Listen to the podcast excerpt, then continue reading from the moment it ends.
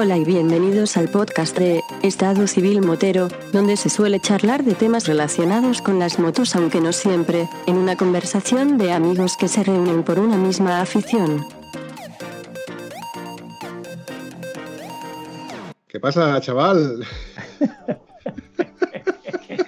ya no me la pega, que ya he aprendido a ver el puntito rojo en la esquina, ¿ves? Ya veo el punto rojo en la esquina y digo, esta vez ya no me la pega.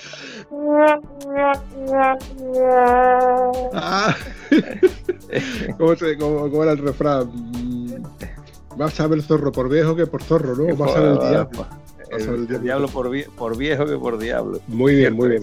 Has aprendido de todo y cada uno de los azotes que te he dado, mi joven Sí, Padawan. de, los- de cada zasca, aprendiendo de cada zasca. Muy bien, muy bien. Me parece muy bien que hayas aprendido la. ¿Qué hacías en tal sitio? ¿Qué fuiste a ver?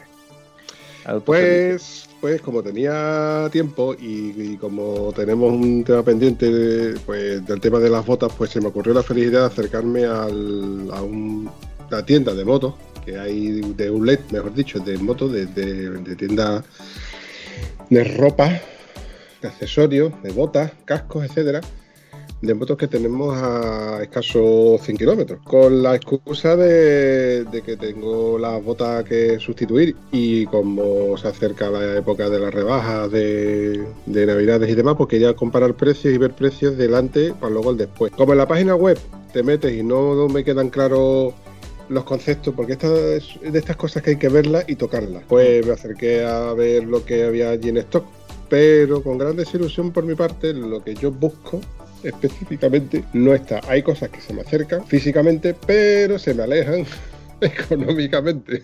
Físicamente, más físicamente todavía, duramente. Sí, hay cositas que se acercan a lo que yo busco del, del tipo concepto mm, bota de verano o cortita que entre algo más de aire, que no sean tan calenturientas como las que tengo ahora, la forma que tengo ahora de carretera con sus protecciones, que es- protejan evidentemente, que no sean unas botas touring, porque para botas touring mm, las hay por todos lados, hay muchos sitios y muchas cosas por ahí baratitas. Pero claro, lo que he visto, que es, creo que fue la primera foto que te enseñé, es la más asequible. Eh, que, que fuera un botín, que fuera impermeable, que fuera con, seguro, que ante todo que, Que sea seguridad. impermeable y que sea fresca es complicado, Bicha. pero- Eh, sí, pero no imposible, Antonio. Eh, existe una cosa que es a lo mejor un poco Y más barata. No, no, Y barata, ¿no? Eso- es que es todo lo contrario. Mira, tú pones una balanza que está en vacío, empiezas a ponerle una balanza, eh, seguridad, eh, economía, mm, durabilidad. Todas esas cositas pesan, pesan, pesan, ¿vale? Y, en el mo- y claro, en el momento que tú me- metes eso, el precio se va disparando. También, también, también va subiendo. Claro, para que vaya, equipa- para que vaya equiparando todas esas cosas que tú Sin tengas. embargo, tengo que decir que, abriendo un pequeño paréntesis, tengo amigos que compran botas de calidad, de marca buena, eh, llámese BMW, que le han comprado un eule botas nuevas, ¿vale? Y que en la segunda salida se le ha despegado la suela. Dice que es que le da mucha calor el escape de la BMW de Boxer, que lo tiene muy cerca, será lo que sea. Será la famosa obsolescencia programada. Pero vamos, me resulta un poquito de mal gusto que una suela se le mm, despegue una bota que te vale 300 pavos, ¿vale? Que se le despegue una bota de 50 euros me resulta feo. Pero una de 300 que se despegue la suela, que es una reparación de pegamento en cualquier zapatero remendón, te la deja perfecta. Pero no deja de ser chocante, ¿no? Y me consta que no ha pasado en un caso solo, sino en múltiples, en múltiples ocasiones. Que si pasa en múltiples ocasiones en mi pequeño círculo de amistades moteras, imagínate, imagínate con las de botas que andan por ahí por el mundo rolando, la de suelas pegadas con cinta americana que tiene que haber. O sea, de que si eso pasa en una bota de, de, de- nombre, de renombre, de marca premium, y bueno, si al menos está dentro del periodo de garantía y la empresa se hace cargo, pues mira, eso que te lleva lo puedes reclamar y Eh, igual son son casos concretos, son casos concretos de gente que se compra una bota, ¿vale? Que estaba bien, tiene varias en uso, ¿no? Pero gente que ha visto una oferta, la ha cogido y ya está. Y desde que ha cogido la oferta hasta que se la ha puesto, está justo fuera de un periodo mínimo de 3, 4 meses que la ha estado sin. ¿Entiendes? O sea, la bota te la compra este año, tienes la vieja que está bien, y bueno, pues la voy a estrenar para el viaje tal. Y cuando viene Sí. del viaje, el viaje tal es de la vuelta de Cantabria, ¿no? Habría que te va, eh, como, como, dice si rompe que rompa, ¿no? Eh, la saca de la saca de Doraemon sacando cinta americana y errando con la derecha el pie para atrás, como si estuviera errando un caballo en medio de la carretera, ¿eh? poniendo la cinta americana en el talón para que aquello estuviera. Además que fue, eh, me pego detrás de él y le veo la bota con la, el tacón colgando, y nada más que colgando por la puntera. Digo, ya, perfecto ya sabemos lo que vamos a hacer antes de comer. Pega la bota, ¿vale? Después comer. Ahora que has comentado de lo de Rafa, de si rompe que rompa, es que si luego se me olvida. Mira, tengo un, los freebacks de los podcasts anteriores que me comentaron y eh, bueno, eh, tengo el de, el de Rafa que dice, Vampi, el tieso de cinta en la pantalla de soy, soy yo. O sea, que él fue el que me comentó que también era de los que ponían el trocito de cinta eh, americana en la visera. Dice, otra cosa, la solución del ruido de los cascos tiene nombre. Alpine Moto Safe, tapones calibrados, la mejor solución.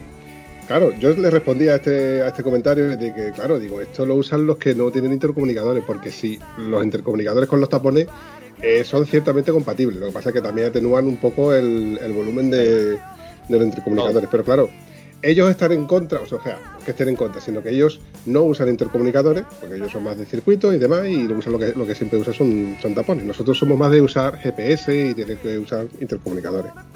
Mira, hay otro freebat de, de que me consta de que tiene que ser amigo de, Rafa porque con ellos se mete bastante. Me he quedado sin el chiste, Guillo, casco mío, porque hablamos, hablamos mucho de casco, casco, casco, casco y casco. Dice, me he reído mucho, el zascómetro ha subido una burrada. Hoy, jaja. Quiero un LS2 metro Evo, a ver qué tal. Eh, hay que echarle un vistacito. Hay que echarle un vistacito a ese casco. En definitiva. LS2 metro Carbon. Evo. LS2 metro Evo. Imagino que no será trail. Mm, me imagino que no será trail, exactamente. Claro. Luego tenemos al Lente Cero, buen podcast, muy entretenido, seguir así. Y Che, que fue de los primeros que tenemos. Pero bueno, qué ripazo de podcast lleváis, así da gusto. Gracias, gracias al Vampi y a su compañero. Culturista, humorista, motorista, todo junto, ¿eh? Ojo, todo esto todo junto. Es como cuando tú y yo ponemos que bien me la ha pasado, pero él ha puesto. Que bien me la ha pasado, o igual, ¿no?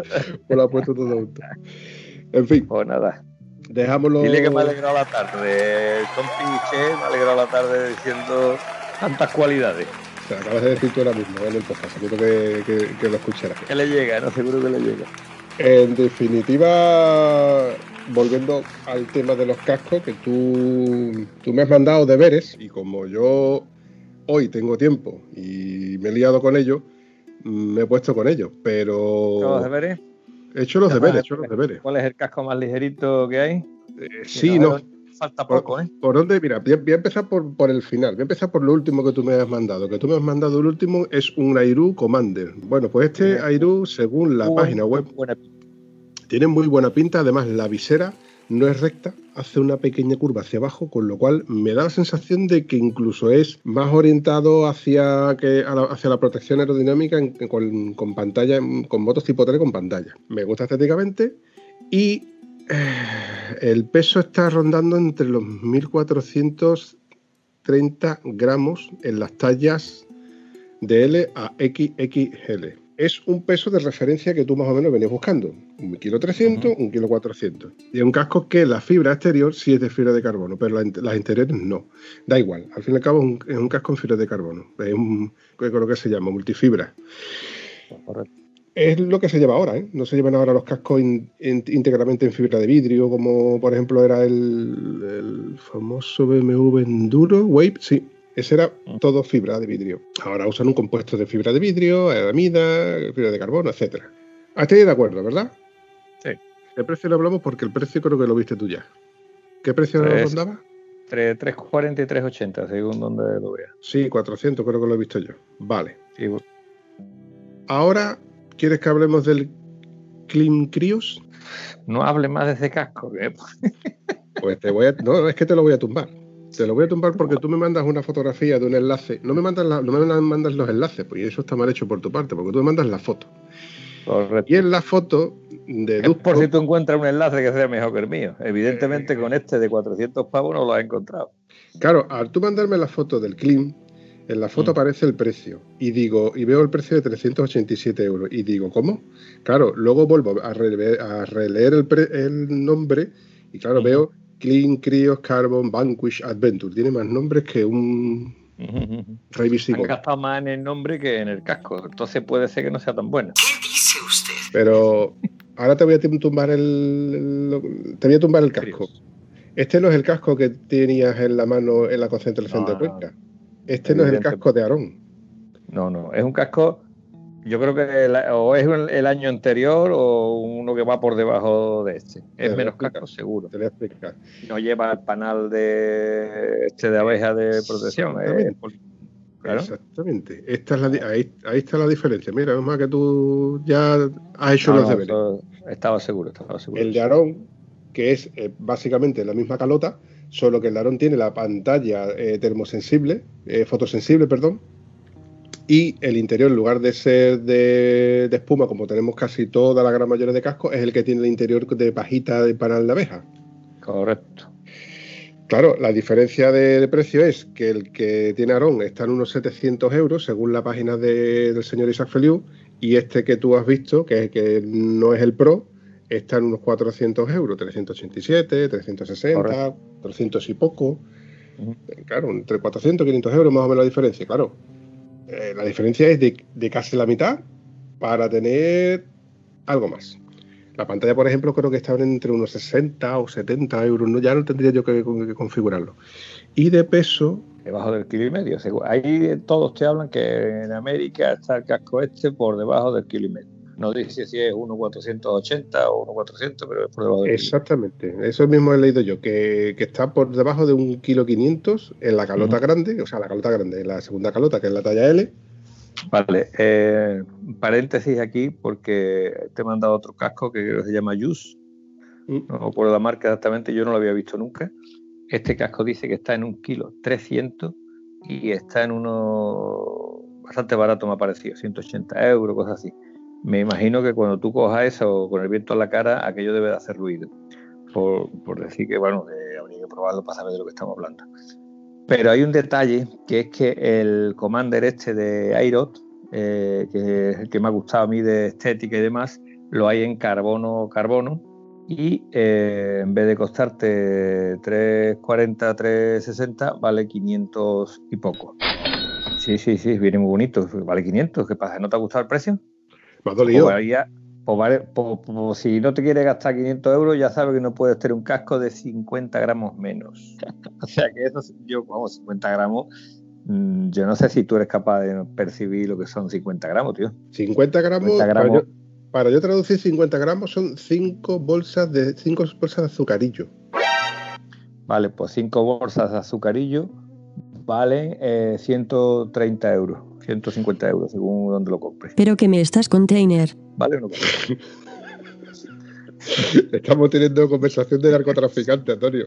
Uy, uy, uy, lo que ha dicho. ¿De narcotraficante o de tieso? Yo no sé de lo que es la conversación. Pero para que te quiero decir que te, voy a comprar casco de carbono, ¿vale? Pues te queda el capricho, te lo da. Pero es que estamos hablando de que la diferencia de un casco a otro, que estamos hablando del mismo, de la misma casa, no estamos hablando de modelos distintos, la misma casa. El casco de carbono es más ligero pero es que es más ligero 50 gramos, no es que sea más ligero 200 gramos. Sí, sí, sí, sí, pero... Eh, tú te coges un casco que te pesa un kilo 200 y pues te pesa un kilo 200, si lo quieres te tienes que gastar 100 pavos o 200 pavos. Quiero. Vale, pero estamos hablando de una cifra 50 gramos de diferencia, ¿eh? Así que obsérvalo, estudialo y coméntamelo y a ver dónde me pruebo yo el casco ese próximamente. Ese es el otro kit de la cuestión. Cascos como por ejemplo el, eh, el Just uno que tú me enseñaste al yo verlo, como es la primera vez que yo veo este casco, no sé qué, renombre tendrá en otro sitio, yo decía, ¿este casco dónde vas a probártelo? Porque a lo mejor el único distribuidor que hay no está a 100 kilómetros, sino a 500. Bueno, pero si aquí se va, tío. Tampoco hay que hacer tan mijita, ¿no?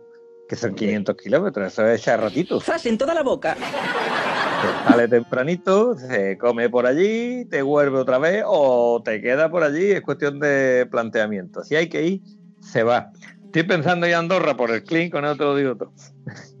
Eh, mira, pues sería cuestión de tirar hilos de amigos y localizar la tienda donde esté asequible y a lo mejor te, compensa ir dormir y volver. Lo que pasa, claro, Pero mejor echar un par de días ya que te vas por allí, ¿no? Que tontería no va a ir venir, no te vas a dar una vuelta por los Pirineos. Pero estamos en una fecha muy pericolosa, querido amigo. Para mí, para mí particularmente estamos en la época perfecta para salir en moto, que sales por la mañana con cierto nivel de frío y a mediodía estás con cierto nivel de calor, sin pasar calor ni pasar frío. Estamos hablando de Huelva, chavalote, y yo te estoy hablando de Andorra que la temperatura aquí y a mil y pico metros está eso varía mucho, ¿eh? Bueno, pues... mil kilómetros más para arriba y mil metros de altitud te hace que te encuentres, lo mismo te encuentras un día bonito, que te encuentras un chaparrón de tres días lloviendo a lo bestia, eso es otra historia. Que a mí esa historia me gusta, sí, pero te lo digo porque si te quiere venir, para mí va a ser un placer y acompañado del vampi. No sé, no sé. Estoy pendiente de un par, de asuntos y creo que, no sé, no sé. Eh, a, corto plazo lo veo inviable. Con el tema del frío, eh, tengo una cosa que comentarte, pero no quería comentártelo, y mucho menos en el podcast, porque está un poquito en el aire. Recuerdo en un podcast que, un episodio de los podcasts de motos y más, que yo escuché en su día en el que Luis comentaba de unos chalecos calefactables y hablaba de unos chalecos calefactables que no eran relativamente caros. Claro, yo en su día indagué un poco. No, lo han comentado que eran baratísimos, que por poco menos de 30 pavos tiene un chaleco calefactable. Pero vamos a seguir hablando de eso. ¿Qué fue lo que te dije yo cuando hablamos de los chalecos calefactables? mayo de bicicleta, chaval, como todos los tiesos, un mayo de bicicleta y va abrigado y ya está. No necesitaba un chaleco calefactable, a menos que te vayas ahí al norte de Zaragoza para arriba, vamos, que tú vivas por aquella zona. A menos que te muevas por allí, no lo necesites. Pero es que esto me lo he imaginado yo en la situación en la que tú acabas de exponer, ¿no? De que si hiciéramos un viaje, que no va a ser, eh, eh, del sur a norte, de, de, Huelva a los Pirineos, y te encuentras con que hace frío, pues a ver, vamos nosotros con nuestros térmicos, pero claro, nuestros térmicos, nuestra ropa es la adecuada para circular en la zona mitad sur del mitad norte, mm. eh, allí hay temperaturas de cero grados y con unos grados de humedad que es diferente. Me confieso que no he cogido la moto realmente en sitios fríos, fríos. Yo cuando estaba moviendo con la moto, lo más frío que he estado ha sido a, 2 grados, ¿vale? Y te digo que llevaba para colmo mi traje fresquito, que es el, el, Rally 2, ¿vale? Y el Rally 2 lo único que llevaba metido debajo era la, eh, el gore que lleva. Se lleva una capa solo, no, no lleva una impermeable y otra de abrigo. Con el rally este yo llevaba camiseta térmica y encima de la camiseta térmica un pedazo de maillot de bicicleta y esa abriga tela marinera, ¿vale? O sea, si tú te pones pantalón, camiseta térmica y ahí te pones un maillot de bicicleta encima, cada capa que le metas va a tener abrigo todo el que quiere y más. Te estoy hablando de un traje que no es especialmente para eso. El Rally 2 es un traje que está hecho para enduro y en duro tú necesitas una transpiración que es lo que no necesitas en carretera. Después con mi maravilloso Revit tricapa, ahí con las tres capitas y ahí te defiende como quieras. Y si no, para eso tengo mi ruca de segunda mano, que ese ya te ríe. Tú de ahí le metes la, acorchado debajo y ya te ríe de todo. Tengo la gama completa, todo de ocasión, ¿vale? Pero la gama completa. Ponte en tesitura. Del mismo modo que cuando hicimos el último viaje, yo me llevé los térmicos por si, por si, porque ocupa, y además ocupa lo que ocupan dos botellas de, litro y medio en una mochila comprimido. Lo que ocupa una de litro y medio te ocupan los térmicos bien apretados. Exactamente. Y he dicho dos, botellas de litro y medio por, por exagerarlo un poco. Por darle volumen, por darle volumen. Pero claro, no podrías llevarte, por ejemplo, una equipación media, como por ejemplo sería la Rally Pro, y luego llevarte la Revit por si hace más frío. Es impensable, ¿verdad? No. Pero, ¿y si te pudieras llevar tu chaqueta, tu chalequillo térmico, como es el caso, con lo que, lo que yo estuve escuchando en el podcast de, de Luis, que la verdad es que me convenció. Lo que pasa es que yo lo estuve mirando en su día, que bueno, su día fue el año pasado, cuando yo lo estuve mirando, eh, leyendo todos estos podcasts juntos, y digo yo, a ver, eh, hay que ser pijo para andar en moto y querer ir calentito, ¿no? Para eso montate en un coche. Pero es que luego lo piensas detenidamente y dices tú, es que nosotros en moto pasamos frío y tener un botón que te permita regular la temperatura de la zona donde tú dices, oye, pues igual que los puños calefactables, cuando tú le enciendes el puño calefactable dices tú, que es placentero. Es que parece que no, pero esa tontería es como cuando eh, mm, vas con calor en el coche y enciendes el aire acondicionado, nada más que te da un poco en la cara, ya el resto del cuerpo te va... Y... Yo sinceramente, sinceramente creo que la verdadera utilidad del chaleco este sería si te tienes que quedar en la puta calle. Si tú vas andando, te paras en cualquier sitio, te calientas, te tomas algo, en el momento que tú entres en cualquier bar, vas a coger tu cuerpo, va a coger otra temperatura, simplemente el hecho de pararte de la, moto. Ahora, si tú imagínate que te paras y se escucha que tiene que dormir al raso, ahí en medio del campo, ahí tu mal, ahí sí te vas a hacer chaleco calefactable, ahí sí lo pasaría bien, ¿sabes? Pero yo creo que ese caso es raro que se dé. Yo es que conforme es que te explico, conforme ellos iban contando defectos y virtudes de, de más bien virtudes de, de, este chalequillo, yo lo trasladaba a que este chalequillo yo lo podría usar en el ámbito laboral cuando yo trabajo en la intemperie pues ve, cuando tú estás trabajando en la intemperie, te estás moviendo, tienes que circular de un sitio a otro, cogiendo herramientas, etcétera, estás en movimiento, estás en, entras en calor. Pero cuando tienes que darte estático en un sitio donde no hay calefacción, los pies se te congelan. Yo soy de los que tengo, tengo que tú lo sabes, que yo te regalé unos calcetines especiales de cacería de, de, de lana, de lana merino, ¿era? Creo que era. Sí, sí, puede ser, puede ser. Son específicos de cacería para cuando tú estás estático. Para llevar los pies calentitos en la moto en invierno. Para eso son específicos que parece me lo regaló a mi Vampi. Entonces, a ver, yo cuando hago una compra de, este tipo, pues le doy muchísimas vueltas en todos los ámbitos. O sea, este chalequillo que te digo es un chalequillo sin manga. ¿eh? Un chalequillo sin manga. Los hay con manga, pero no está en la parte calefactable. Aunque sí que venden las piezas calefactables para tú coserlas y luego conectarlas al, al power bank, porque esto se conecta todo a un power bank. Y dependiendo de la capacidad que tenga el power bank, máximo creo que eran 20.000 amperios, que eso es una batería te puede durar más tiempo, te puede durar menos tiempo, también dependiendo de la intensidad que tú le metas de las tres temperaturas que, trae. Y eso no, no, es ni más ni menos que la misma resistencia que tenemos nosotros, los puños calefactables, pero adosadas a la espalda, al cuello, al pecho, y además es lavable. Se puede lavar a mano, no evidentemente, centrifugarlo ni estrujar la mano, pero es lavable a mano. Todo esto yo lo he estado, lo miré en su día, lo dejé un poco de lado, lo miré en su otro, lo volví a mirar otra vez en su día y lo voy a dejar un poco de lado, pero ¿qué pasó?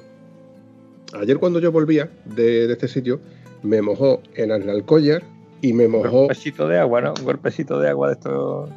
No fue una cosa exagerada, Antonio. No fue de decir tengo los pantalones mojados, que me siento los muslos mojados o, siento. Pero sí que es verdad que, que, iba con la chaqueta que tú me viste, que era la chaqueta de verano.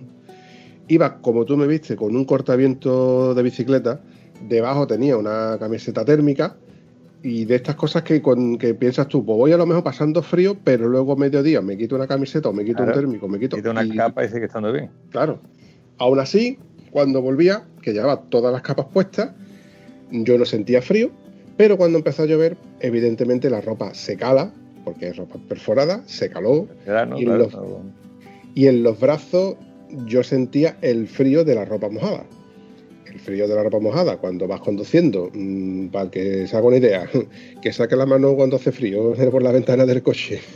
Es otra cosa. Y, automáticamente, mientras que yo estaba lloviendo con un neumático que no es de agua precisamente, despacito, en la soledad de mi casco iba haciendo números de, cuando digo, cuando yo me pare voy a mirar este chalequillo porque en este preciso instante el chalequillo... Le doy al interruptor y aquí cambia todo, ¿no? Hombre, que sí cambia todo. Yo paré en niebla para tomarme un café y claro, tenía los brazos... Yo no me quité la chaqueta para nada, digo, porque no merece la pena. Y con, lo que hago es que estoy parado y conforme estoy parado, pues ya no me está dando el frío en la ropa directamente, que a la misma vez en la piel, y entré un poco en calor.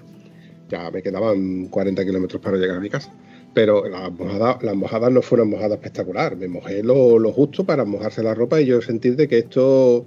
de que frío está, además estaba de 20 kilómetros de casa. Eso no es. Eso no es pasarlo mal, es, plantearte que podía ser de otra manera. exactamente, que podía haber sido mucho peor. Además, yo conozco recuerdo mojadas en las cuales el pantalón vaqueros que yo llevaba mojado, mojado, mojado, mojado, mojado, con las piernas cerraditas, más cerraditas que cuando coges una armeja de estas de la playa que no eres capaz tú de abrirla. Bueno, cerrar, cerrar, que eso no, eso no era presión, eso era compresión contra la moto. Vamos, que yo decía, ¿dónde y, y no daba, y escuche, ese moto ese día no daba calor ni nada, ¿eh? ese moto ese día iba frío, frío. Bueno, te cuento ya el truco de tieso. Te cuento el truco de tieso, no te lo cuento. Adelante. Bueno, vamos a ver. ¿Qué hacer cuando te veas en esta tesitura? vas andando, tienes un recorrido, te quedan 300 kilómetros para llegar a casa, ataca ahí una mujer y dice tú, ¿y ahora qué hago? Pues te paras en una estación de servicio, te paras en un bar, te paras donde sea y dice, niño, ¿tiene bolsa de basura? Dame un par de ella, hombre. ¿Vale? Eso me pasó viniendo de Granada un fin de semana, que me fui con mi parienta a Granada, que lo pasamos maravillosamente bien, un fin de semana motero muy bonito, pero a la vuelta se dijo el cielo, escucha, que yo voy a llover, ¿vale? Tú a lo que tú quieras. Entonces yo llevaba la ropa que llevaba ella, era verano, entonces ahí la habíamos liado. Me paré y lo que hice es con esa bolsa de basura cortar dos tiras y ponérsela en las piernas por debajo del pantalón. ¿Vale? Lo que, lo que a ella se le calaba era, era el pantalón, el pantalón de verano. Entonces salimos andando, siguió lloviendo y llevábamos el intercomunicador y iba preguntando, oye, ¿cómo va eso? Y dice, yo calentita, calentita. es decir, el, si no te has llegado a mojar verdaderamente la, pierna, ella llevaba una malla puesta debajo. Tú eh, te pones el plástico encima de la malla y el calor que tenga, el calor que está produciendo tu cuerpo ya te mantiene la temperatura. Entonces nosotros llegamos, nos estuvo lloviendo casi 100 kilómetros, no le llegó a chorrear la chaqueta, porque claro, cuando tú pones siempre, cuando te llueve, lo que te mojas son los huevos, ¿vale? Porque te chorrea el agua del pecho con el agua de la pierna ella, yo, iba adelante, ¿vale? Entonces a ella no le chorreaba por el pecho, no, le corría el agua por abajo. La verdad que tampoco estaba lloviendo tanto, pero que lo que, se le había mojado era la pierna y ahí el plástico hizo una labor maravillosa, ¿vale? Entonces, truco de tieso, bolsita de plástico, enrollarla en la pierna, encima de las mallas, y ese mismo truco lo puedes aplicar para los brazos. ¿vale? Bolsa de plástico, enrollar en vamos, tira de plástico, digamos, enrollar en el brazo, de manera que te estás quitando la capa. El plástico te va a dar un calor importante, pero en la moto, cuando tú tienes agua por arriba, te estás enfriando, no te hace calor. Así que aprovechate un truco de, de tieso gratis. Ahora vas y lo cascas. Tiene sentido porque el plástico hace la función de cortaviento.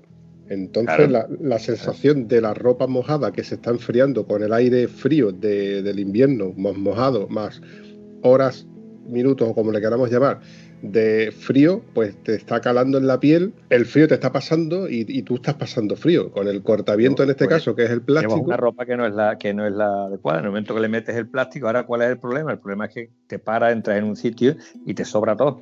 Sí. ¿Vale? Claro. no, no hace frío si estás mojado, el truco es ponerte primero una capa de papel, eh, rollos de papel de esto de tipo papel cocina.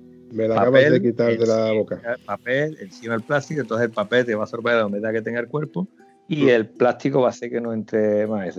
Escucha, que si te compra un traje ruca te ríe de toda esta tontería, ¿vale? Eso es así, compadre. Eso sigue siendo así. Te lo digo yo, ¿eh? Pero si te coges con el traje de verano, la cosa cambia. Mira, tengo en mente una anécdota, bueno, tengo varias, ¿no? De este tipo, en la cual yo tenía que venirme de, una pedanía a, Huelva, ¿no? De, ver a... Y en aquel entonces yo tenía una Derby Varian. Esta Derby Varian, claro, yo sabía que te ibas a mojar, en aquel entonces lo único que tenías era un chaquetón que parecía un pluma, que no era ni de pluma. Yo para ponerme el chaquetón me ponía primero los guantes y después me ponía el chaquetón para que lo de las mangas escaballera por encima de los guantes. Correcto, correcto. Luego me cerraba el chaquetón hasta arriba, me ponía el casco, con todo esto con los guantes puestos como podía. Y ahora mis botas militares, las botas de la mili, que en aquel entonces estaban de moda, que eso sí que era lo único bueno que tenía yo de equipación, y, ese pantalón vaquero, y tiramilla. Y conforme tiras milla, la Derby Variant tenía la, la, virtud de que el cilindro estaba justo detrás de la rueda, de la rueda delantera. En el momento que tú cogías un pequeño bacho o una ondulación, la rueda trasera se elevaba, el guardabarro se elevaba y todo lo agua va directo al cilindro, la pipa y la bujía. Con lo cual tú vas con el puño a una velocidad que te permita circular por una autovía, que no te estoy hablando de carretera, por una autovía con los coches adelantándote, conforme te están adelantando los coches, salpicándote en un casco que en aquel entonces era un casco, una MT, arañado, lo que, lo que había.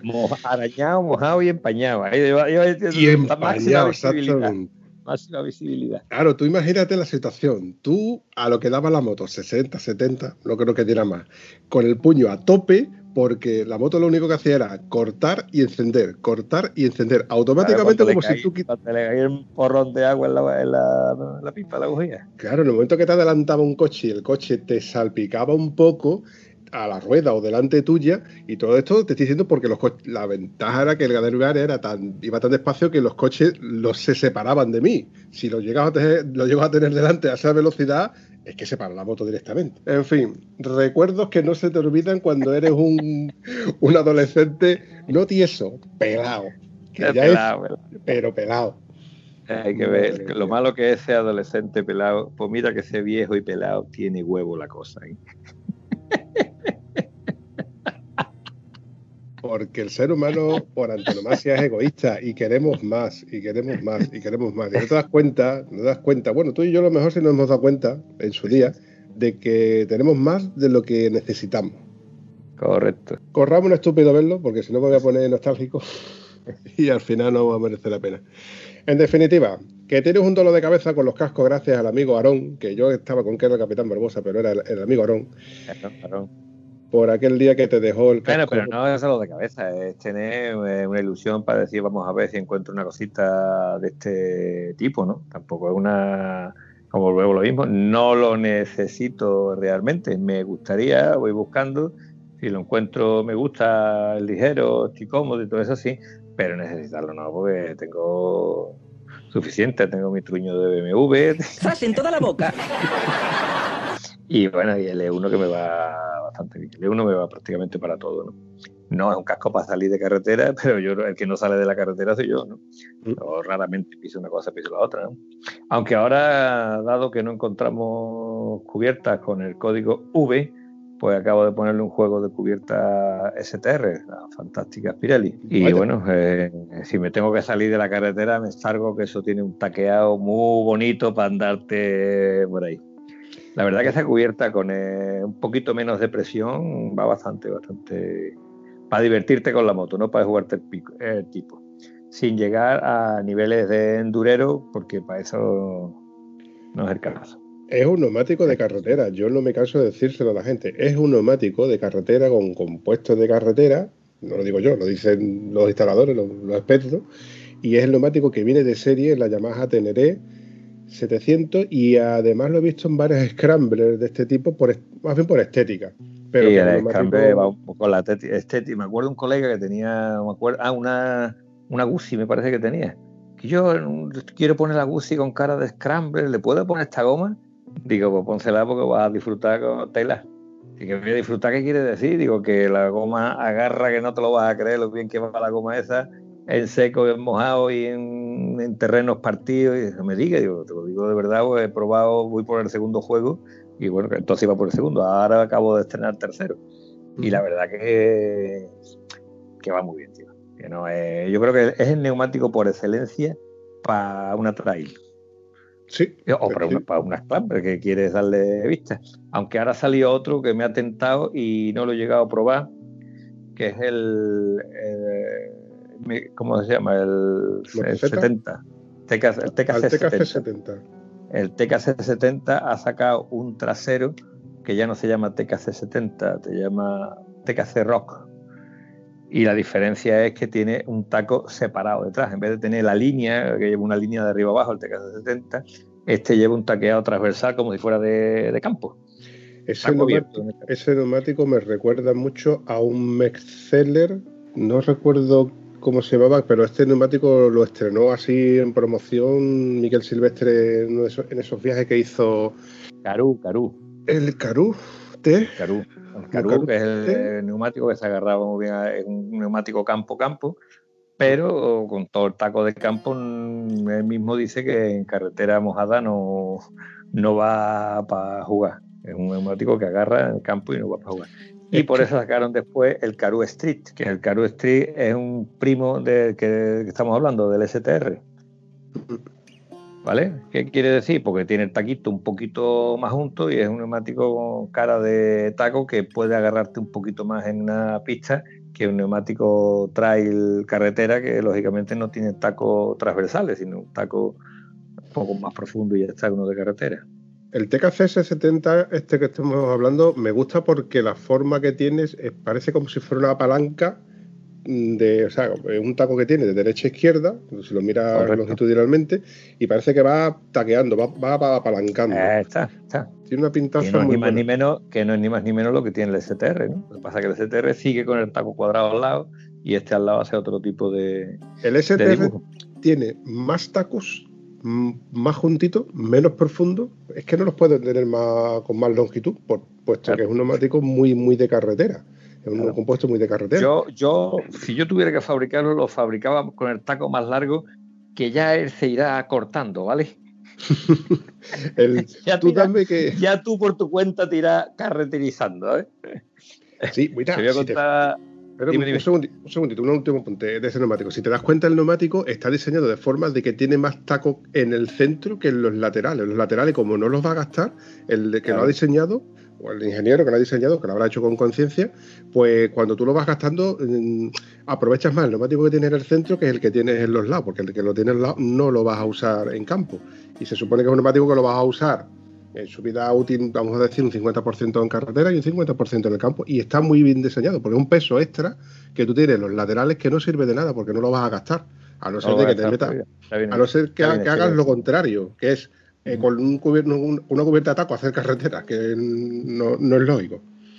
En fin, perdona que te interrumpa, Antonio. No, me interrumpe usted, interrumpa usted, si a mí esto me gusta. Te voy a contar una anécdota, ¿vale? Pero no vamos a decir quién es el, protagonista de la anécdota, porque Pepe no le gusta que digan que él con su varadero se fue al carajo. Uy, uy, uy, lo que ha dicho. ¿Vale? Entonces, eh, la cuestión fue que Pepe tenía una varadero que fue a Valencia a entregar una Suzuki de estas tipo como las de tus amigos, estas custom molonas para aparcarla a la puerta del bar, ¿vale? Dejó la Suzuki allí y se vino con la varadero puesta. La varadero traía unas cubiertas Bristol, pero Pepe, que es un camionero expertísimo con unas dotes de conducción maravillosas, pues iba con la cubierta Bristol con las ruedas buchonas. Desde que yo, las ruedas sin dibujo ninguno y encima gastar la, rueda, o sea, la rueda gastada y encima sin presión. Ah, las voy a cambiar, ¿no? La moto va bien, ¿no? Él cogía la moto y la verdad que de donde tenía el camión tenía que meterse por alguna pista, entonces con la rueda vacía pues le iba muy bien. El hombre quita estas gomas y mete un pedazo de, dos pedazos de juego de Anaki, Anaki 2, creo recordar que era, y el Anaki 2 tú lo has usado también, eh, tú, tú, eres un poquito tieso, pero ¿tú has probado una Anaki 2 estrenándolo? Solamente una vez. Vale, pero cuando tú pruebas una Anaki 2 estrenándolo, y escucha, esto se mueve para todos lados. Porque entras, una rueda... entras, sola en curva, se cae sola. La exactamente, cuando, cuando la monta la ruedecita esta, cuando viene nueva, yo me gasté varios juegos de Anaki 2 con la 650 y cuando yo venía de montar el Anaquido, iba por la autopista y decía que yo, esto cambia de carril solo. Antes de que lo piense, ya ha cambiado de carril. Y es porque cuando esta rueda viene nueva, viene como demasiado triangular. Después, lógicamente, se va gastando, se va redondeando y tal, ¿no? Bueno, pues el caso de mi querido amigo, que no quiere que le diga su nombre en antena, se metió de la autopista, de la autopista, se metió a la carretera, es decir, la famosa curva tipo peseta, trazada con un radio muy pequeño, y claro, él hizo lo que hacía con su moto normalmente, tumbar la moto para trazar la curva, pero haciendo la presión que hacía con unas ruedas buchonas, ¿vale? Y no con un pedazo de Naki 2. Entonces lo de la tumbada de la moto en curva lo hizo a rajatabla. La tumbó y la arrastró por media curva. y esto que tiene aquí la tenía defensa, la, una varadera tenía defensas y digo, Guillo, ¿qué ha pasado aquí? Dice, no te lo va a creer, Guillo. Cuando he ido a la curva, he tumbado la moto para entrar en la curva y me he ido al suelo con ella. Y digo, yo, yo sí me lo creo. Una rueda nueva, lógicamente, eh, no tiene el tacto que tiene una rueda gastada por aquello de la parafina que tenga la rueda. Le iba a dar la autopista directamente a la curva. Pero a eso le tienes que sumar que el tío hizo la fuerza que hacía con una rueda que la llevaría con un kilo de presión como mucho cuando llevaba la rueda montada con su presión y la rueda mm, triangular esta, se fue la moto al suelo, bueno, y afortunadamente una curva que él iba muy relajado, muy tranquilo, y no podíamos haber contado una desdicha en vez de un chiste, ¿sabes lo que te digo? En fin. Yo sí te voy a contar una anécdota y sí que no te puedo decir el nombre porque si algún día lo escuchas esto, se va a autorreconocer directamente y no, y no quiero que luego me, me, me esté pegando palos por todos lados. No. Mira, este amigo mío, eh, conductor de, de, motos R, deportiva, una detrás de otra. Y resulta de que le da, como nos dio a todos en su día un poco, la afición de salir en bicicleta. ¿Qué hace? Salimos en bicicleta y, el primer, y en la primera curva que cogió que íbamos el fuerte, tumbó igual que con la moto. La Virgen. Te puedes imaginar ¿no? lo, lo, lo que pasó, ¿no? Hombro, rápido, codo, rodilla, cadera. Sí, porque cuando tú vas en moto y te caes, mmm, duele, ¿verdad? Pero tú llevas una protección. Pero cuando tú vas en bicicleta y te caes, eh, vamos, te puede quedar en cuero porque te puede dejarme las mallas allí pegar el suelo, ¿no? Pero el problema no es ese, el problema es, es que ahí la protección que, que hay eh, es eso. Entonces se peló el chiquillo, muslito, cadera, codito, hombrito de arriba abajo, ¿no? Pegó una tumbada, además que lo vi, lo vi en directo una porque. Arrastrada, pegó una arrastrada. Es que tumbó ese que yo he tumbado, igual que, claro, él iba con la inercia y con la mente de cuando va con la R, que pega la tumbada sacando las rodillas. ¿Sabes? Se tiró directamente, más que de una tumbada, se explayó en el suelo. Sí, sí. Te digo una cosa, que... con esto de, de, ir en moto, simplemente cuando tú cambias de moto, tienes que tener cuidado, ¿vale? Eh, nuestra querida, eh, un nombre de una motera que no quiere que digamos su nombre en antena, porque Yolanda no le gusta que digan que iba con la moto. Vamos a ver, Yolanda se cayó porque ella iba en modo. Eh, ¿Cuál era la moto que tenía? La, la, 800, la RT, ¿no? No. La ST.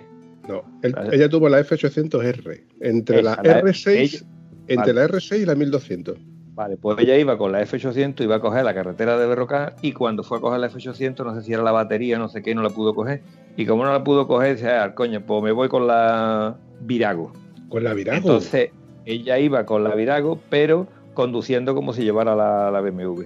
Entonces cogió la primera curva y se le fue, ¿vale? Entonces, este tipo de cosas, tú tienes que ser consciente del vehículo que lleva. Esto le puede pasar a cualquiera. Pero a mi querido hombre, este es un piloto, ex piloto de enduro, eh, que no vamos a decir el nombre porque Pedro no quiere que diga, Pedro Bustamante no quiere que digamos su nombre en antena, ¿vale? Pues este iba con su pedazo de bicicleta trail, ¿vale? La bicicleta de mountain bike, ¿no? De estas normales, ¿no? y yo e íbamos por una pista de puta madre, íbamos ligeros, rápido, dando caña, los dos picados uno con otro, y de buena primera sacaba la pista y había un montón de tierra. ¿Y qué hace Pedro? Por lo mismo que hacía con su 426, saltarse el montón de tierra. Yo que voy yeah. al lado de él digo, ¿qué está haciendo este? Se el montón, pero es que yo veo a Pedro en el aire coger la postura de salto, de moto, de enduro, y veo cómo le da al acelerador. Y digo, Pedro, ¿qué estás haciendo? bueno, no quiero saber cuando aquello estaba cortado porque lo que venía detrás era una, un arena perruno. Arena perruno donde las ruedas finitas de la mountain bike se clavaron. y Pedro salió por las mareas de la mountain bike y acabó como una pescadilla rebosada en arena, ¿vale? Pero bueno, ahí menos mal que había arena, porque si en vez de haber arena hay otra cosa, imagínate lo que es quererle dar a la, a la bicicleta en el aire, claro, cuando cayó clavó automáticamente. Esas cosas hay que ser consciente de qué vehículo es el que lleva. Mira, se me ha venido a la mente otra. Hoy, hoy va la cosa de anécdota. Mira, esto que nos juntamos mi hermano con una XR 600 de Honda, mi, mi, tío me deja una Honda 125 que tenía, él va con una CRM de 75, mi primo con otra Honda, otra Cagua de, también de motocross de 125, otro que va con, otra, con una 2,5. Y a esto que empezamos a salir, salimos todos corriendo, pues, bueno, uno tras de otro, pim pam, pim, ninguno quiere tragar polvo, con lo cual vamos ligeros. Claro, el primero va el de la 600, que es el que más va, pero luego en las curvas el más ágil, que es el que le pega más fuerte, mi primo con la 2,5, el otro con la 125, yo lo, hago lo que puedo, con la lengua afuera. Y a esto de que en una de. Claro, yo ya, ya, voy casi el último, mi tío va por delante con la CRM. Y en una curva veo que hace el resto y salta por encima de la montaña de, la duna de arena. Te estoy hablando de, los carriles entre Rociano, Lucela, Bonares, Almonte, que eso es arena, ¿no? Arena de, playa prácticamente. Arena perruna. Claro, y desaparece en una nube de polvo. Y cuando ya, claro, nos paramos todo el mundo preocupado, dice, no, no pasa nada, no pasa nada. Digo, ¿qué te ha pasado, Tito? Dice, que me he quedado sin freno trasero se había quedado sin claro, le pisó tan fuerte que partió freno y, se, hizo un resto. Y ya, claro, cuando haces campo, tú tiras más de freno trasero que de freno delantero. El freno delantero es para. apoyas para cruzar la moto en el trasero y claro, te quedaste que no vi. Exactamente, íbamos cogiendo la curva para, trazar. Ellos, los que van delante, trazan y yo detrás para trazarla y veo que me adelanta mi, mi tío, pero más rápido que ninguno. Bueno, anécdota, no pasó nada, evidentemente, pero que dices tú, hostia, ¿qué ha pasado? Bueno, afortunadamente son batallitas agradables, ¿vale? No, son anécdotas que hay que contar, ¿no? Bueno, que, contamos con, alegría más que con pena. Gonzalo sería, seguro que sería de, los que tendría muchas anécdotas de este tipo bueno, Es, conveniente lo de saber con qué vehículo llevamos, es, importante. Pero en el tema de, al decir Gonzalo, se me ha tenido que venir a la cabeza la anécdota, eh, yo he visto con la bicicleta de ir con chavales que eran imposibles que fueran circulando en línea recta, iba todo el tiempo como si estuviera haciendo equilibrios con el manillar y me he parado y le he dicho yo, bajarle la presión a los neumáticos. No, no, yo voy bien. Pues de pararnos a comernos una barrita, de ponernos para seguir para adelante, yo mismo le he quitado presión a su bicicleta y en ese momento el tío empezó a ir recto, ¿vale? Esto en una bicicleta trabajas 10 veces más de lo que tienes que trabajar por llevar la presión correcta. Lo lógico es que con un poquito más de presión es más difícil que pinche que con un poquito menos de presión. Pero por lo que sea, lleva más presión de lo que necesita, vas a ir dando rebotones. En rutas de, campo, de, enduro, eh, me acuerdo de ver a un chaval coger una curva que todo el mundo había trazado bien y coger la moto y cruzársele de lado a lado, irse al suelo. Y se me ocurre preguntarle, Guillo, ¿qué presión lleva la goma? 5 kilos. Ah, vale, pues ya sabes por lo que te has caído, ¿no? Madre 5 kilos de presión a una goma. No, es que la estaba talonando, había cambiado la cubierta, estaba talonando y la cubierta, por lo que fuera, no talonaba. Tú sabes que hay cubiertas de estas baratas que Gonzalo tiene para escribir un libro de este tipo de cosas. Y como no talonaba, pues le metió 5 kilos hasta que talonó. Y tal como talonó, pues le dejó los 5 kilos puestos y ya está. Entonces, cuando tú vas con esa presión, la moto es imposible que, tenga un agarre normal. En carretera, yo, la mayoría de los chavales que hablan de la 800 hablan de ponerle dos 900 detrás, dos y medio delante, y yo esa cifra no suelo llegar ni siquiera cuando voy con maletas y con la parienta. Pero hay gente que le gusta llevar mucha mucha presión, ¿no? La, la 1200 creo que las llevan así, ¿no? Ese tipo de presión. ¿De serie? No, bueno, de serie no, de, salir de paseo y decir, ¿cuánto le pongo? Dos y medio delante, dos con nueve detrás. No sé, igual es porque llevan, son, son motores de, casi 300 kilos de peso con equipaje ah, personal. Más, peso y más cosas. Pero bueno, eh, yo sí te digo que no me gusta ponerle tanta presión, pero que sí he salido veces que he ido raro, que los amigos me pasaban con una facilidad importante son gente que tenía un nivel de conducción muy bueno. Y yo decía, yo voy muy raro, tío, yo voy muy raro. Vamos a pararnos ahí en el surtido, vamos a mirar la presión. Y llevaba adelante uno con dos y detrás uno y medio, con la pariente con maletas. Entonces con esas presiones tú vas fatal, encima lloviendo, ¿vale? Encima lloviendo. Pues, fui a presiones más normales y punto. Importante, ¿sabe que, cuál es la burra que lleva? Está un poquito hecho a ella y trabajar dentro de los parámetros medios, ¿no? No, no es tan difícil pero me consta que no hacemos eso, no, no solemos mirar esas cosas. Mira, pues estoy totalmente a favor de lo que tú estás diciendo con el tema de, lo, de las presiones de los neumáticos, porque es que es una cosa de que se nos puede ir, se nos va la vida en ello, ¿eh? porque parece que no, pero además de que la vida útil del neumático depende de la presión que, lleve. En, no sé en qué circunstancias puedes, puedes ir con una presión o puedes ir con otra. Quiero recordar de que me dijeron que en circuito a, los neumáticos se les baja la presión porque como cogen temperatura, cogen mucha más temperatura de la que cogen en paseando, por así decirlo, pues luego recuperan esa temperatura y, van, van bien con, con presiones bajas bajándola de las que te da el fabricante. En la nuestra, por ejemplo, son 2,2 adelante y 2,5 atrás. A lo mejor en carretera son 2,5 adelante y 3 atrás. Una cosa, estoy exagerando, ¿no? Bueno, esto, esto lo podría corroborar a lo mejor Rafa cuando, cuando salte la conversación o lo, que sea.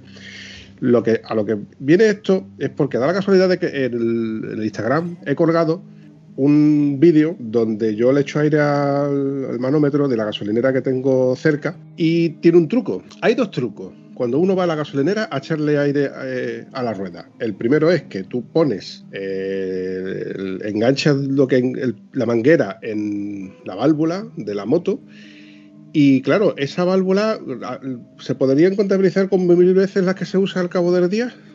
O sea, que tendrá mil usos diarios, o sea, que esa válvula pues, no engancha bien. Entonces el truco que yo tengo es que cuando lo engancho le doy un cuartito de vuelta apretando como si apretaras la válvula para que así haga un poquito más de presión la junta rotórica de goma que tiene dentro. Yo creía que eso lo hacía yo solo. Creía que lo hacía yo solo. Pues mira, eso es un truco que descubrí yo, eso lo descubrí yo con las máquinas, echando el aire a las máquinas. normal, tienes una, tienes una tuerca, al girarlo le estás apretando un poco más la presión que le metes directamente. El otro truco que yo tengo es que eh, cuando le das a darle aire, le das un golpecito, un golpecito como cuando con los nudillos, como cuando llamas a la puerta, pero das un golpecito al manómetro. Y lo que hace la presión es que la aguja se va, un va, va al sitio, porque cuando tú le metes presión, hace un esfuerzo hacia arriba pero se queda enganchado hacia arriba. A lo mejor porque interiormente no está no está engrasado, lo mejor está tocando metal con metal, etcétera. Entonces le pegas un toquecito y parece que pierde ese pequeña esfuerzo o esa pequeña tensión que tiene y vuelve a su sitio. Y te marca lo que te debe de marcar. Pero ojo, yo leí en una revista del rack hace muchos años que el 100% de las gasolineras españolas marca mal. En definitiva hay que controlar, hay que tener claro el concepto de día marca una cosa porque te está dando el frío, por la tarde te está marcando otra porque le está dando la calor y, los metales dilatan, y por la noche vuelve a marcar. Que tú lleves, hayas hecho 500 kilómetros y te pares a, ver la presión de la goma después de 500 kilómetros a 50 grados, ¿vale? eso, eso, eso, Antonio, es primero de, eso es de primero de Pummiricro. Sí, sí, sí, pero tú sabes que hay un montón de gente que no ha pasado por ese curso. no, yo conozco gente yo, yo he probado una moto, ahí me han dicho, Guillo, Vampi, ¿qué te parece esta moto? Dice, toma, y me han dicho, toma, ahí tiene la llave. Y me he montado en la moto y le he dado la vuelta a la rotonda y le he dicho, digo, esta moto tiene las la gomas, las gomas vacías. Y, hemos, y le he puesto los pies, porque la típica náquer que tiene, que tú le puedes meter, pisas con el pie la llanta y ves cómo toca la llanta en el que flanea, que flanea. Y yo, que te, que te vas a matar con esto. hay, que decir, hay que decir en favor de este muchacho que yo también metió la pata con esas cosas así. Y es que cuando tú vas perdiendo presión de forma progresiva, tú no te das cuenta. Eso me ha pasado con amigos míos en el coche y conmigo mismo. Yo me vine del viaje, el primer viaje que fuimos a Picos de Europa con el Tito Tony. Y cuando llego a hacer la revisión a la moto, el mecánico va a meter la moto para dentro del taller y dice que yo, esta rueda está vacía. No, hombre, vengo de vengo de, de Pico de Europa aquí a hacer la revisión, me va a contar que la rueda está vacía, le mete el manómetro y tenía un kilo trescientos, en fin, un kilo y pico la rueda delantera. Entonces, como la rueda va perdiendo mm, poco a poco, ¿vale?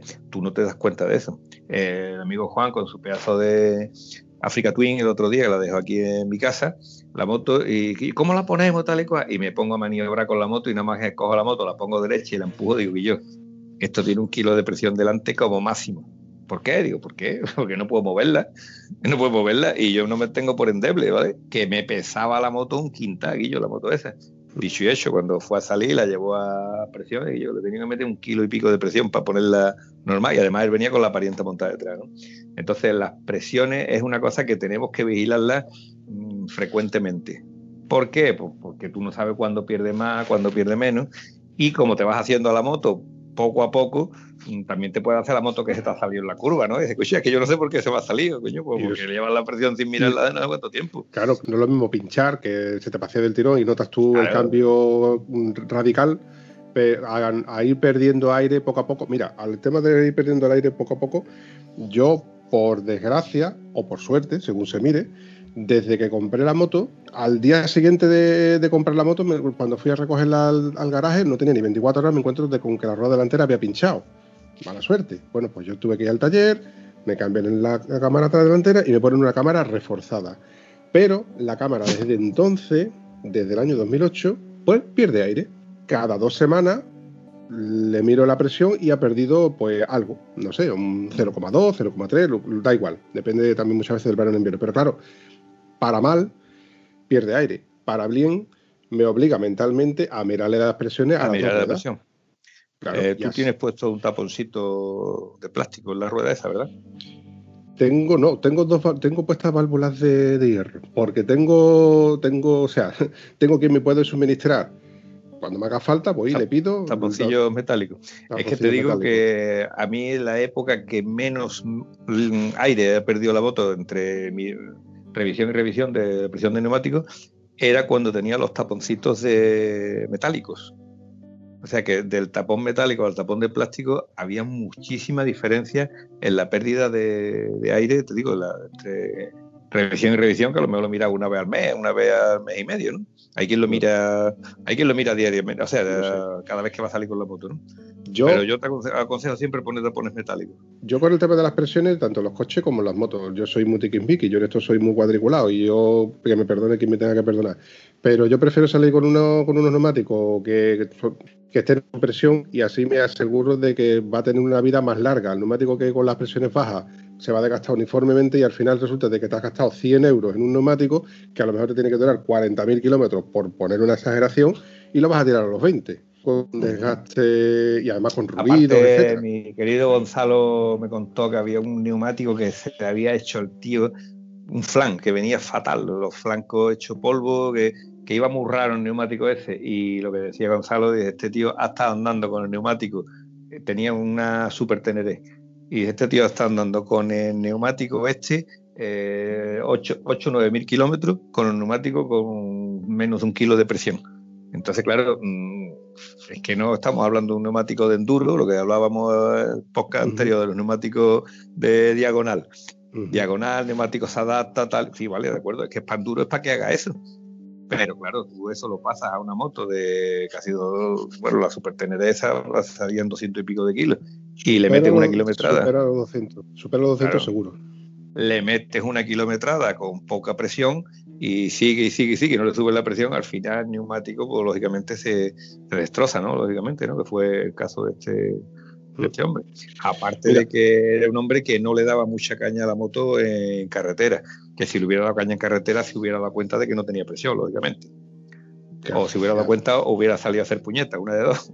Ahí voy, es que se nos puede ir la vida en ello, me parece que no, pero tenemos que estar pendientes de este tipo de cosas. Mira, a lo que iba, vol- volviendo a lo que estaba diciendo, de que cuando yo leí en esto del, del rack, de que el 100% del- del- de los manómetros de las gasolineras españolas marcaba mal, te decían, solución para esto no existe, pero sí que recomendaban que al menos miraras la presión en la misma gasolinera, que al por lo menos así Correcto. tendrías la noción de que la- las presiones eran las correctas Lo referente más próximo, lo más próximo a, a la realidad. Por lo menos siempre tiene el mismo marge- margen de error.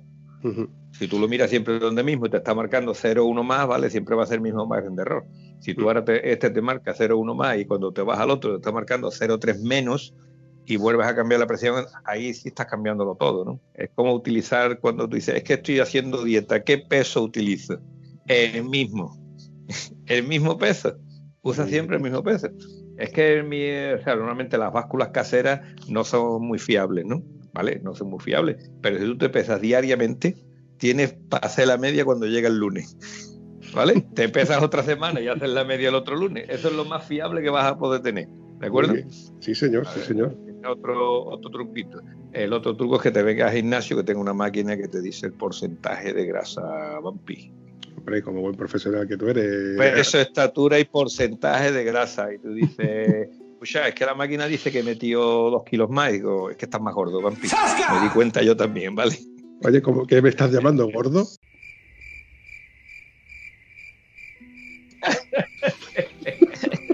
No es el caso, no es el caso. Que conste No, que porque perdió veo peso. que has perdido, perdido peso, que yo, por lo menos en, en pelo has perdido un kilo de, de peso más. Tú no rapada que tiene mi papi. Tú no eres ni mamón todavía.